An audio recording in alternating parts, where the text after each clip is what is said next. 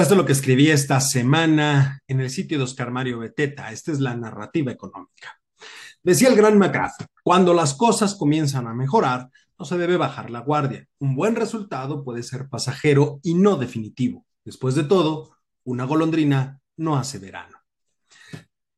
Quiero platicar en esta ocasión respecto de lo publicado al inicio de esta misma semana por el INEGI relacionado con el dato oportuno del PIB.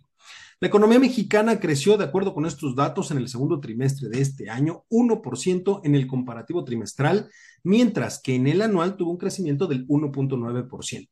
Una situación que por supuesto debe ser recibida de manera positiva, que es algo que ya he comentado en muchos otros espacios, pero de ninguna manera significa que ya alcanzamos la meta. Hay que recordar que una situación parecida ya sucedió el año pasado cuando un trimestre tuvo un muy buen desempeño, pero sostenido únicamente en lo que sucedió en un mes, mientras que en los otros dos meses se tuvo una pequeña contracción de la economía.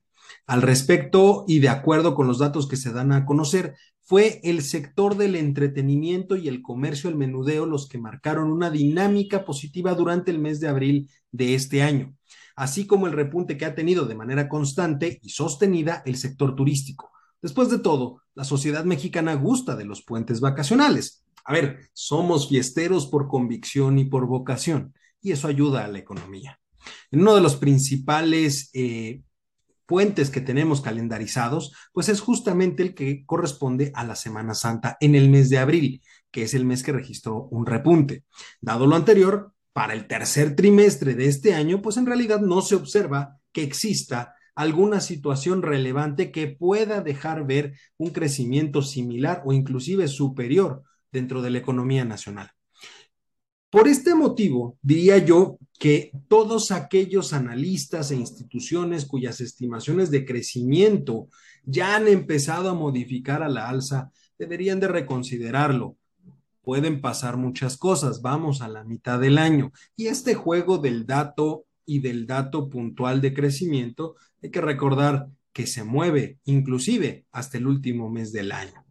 Asimismo, quiero que tengamos en cuenta que uno de los principales motores de la economía mexicana es justamente la exportación que hacemos para la industria manufacturera de los Estados Unidos, que dicho sea de paso, y como todos sabemos, tuvo una caída mensual en el mes de junio, hubo un crecimiento negativo en la economía norteamericana, y eso puede suponer un problema en el corto plazo.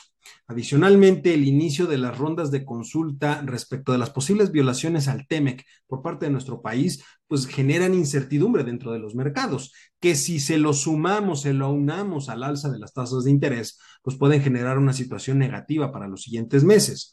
Recuerde algo, estamos sujetos a la captación de inversión de ambos lados de la frontera para poder potencializar las exportaciones mexicanas y poder mandar de aquí para allá y por supuesto para que exista el desarrollo manufacturero dentro del país, no solamente aquí, sino también en los Estados Unidos. Áreas que dependen fundamentalmente del tratado comercial.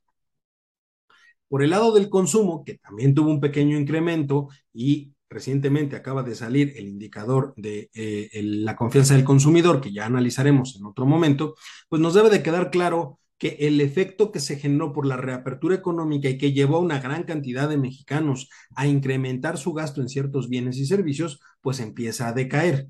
Y es una cuestión completamente natural. A ver, si consideramos que una persona de manera regular puede adquirir una computadora, una televisión o tal vez un refrigerador, lo hace una sola vez y no lo vuelve a comprar sino hasta que el primero deje de funcionar o suceda algo extraordinario, lo cual puede llegar a tardar un muy buen tiempo. Y eso es justamente lo que se ve reflejado en la caída de las ventas que reporta la Asociación Nacional de Tiendas de Autoservicio y Departamentales, la famosa ANTAD, que esto sucedió justamente en el mes de mayo el cual fue del orden del 25%. Y esto está dentro del segundo trimestre. Por eso digo que no puede esperarse que el siguiente trimestre tenga un resultado similar. Finalmente, y como lo he mencionado en otros espacios, pues no hay fin, no hay razón para poder modificar de manera relevante las proyecciones de crecimiento del país Ya le dije, si bien se debe recibir de manera positiva el dato de crecimiento de este segundo trimestre, pues no significa que ya logramos o llegamos al final del camino.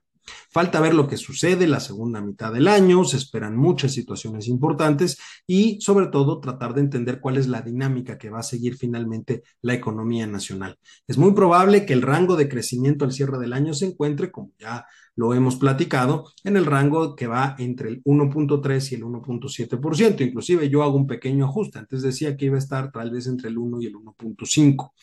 Eh, pero lo que no cambio es mi estimación puntual, esa la mantengo en el rango del 1.5%. Por lo que el escenario que yo vislumbro para el cierre de este sexenio en términos económicos continúa siendo de un crecimiento nulo.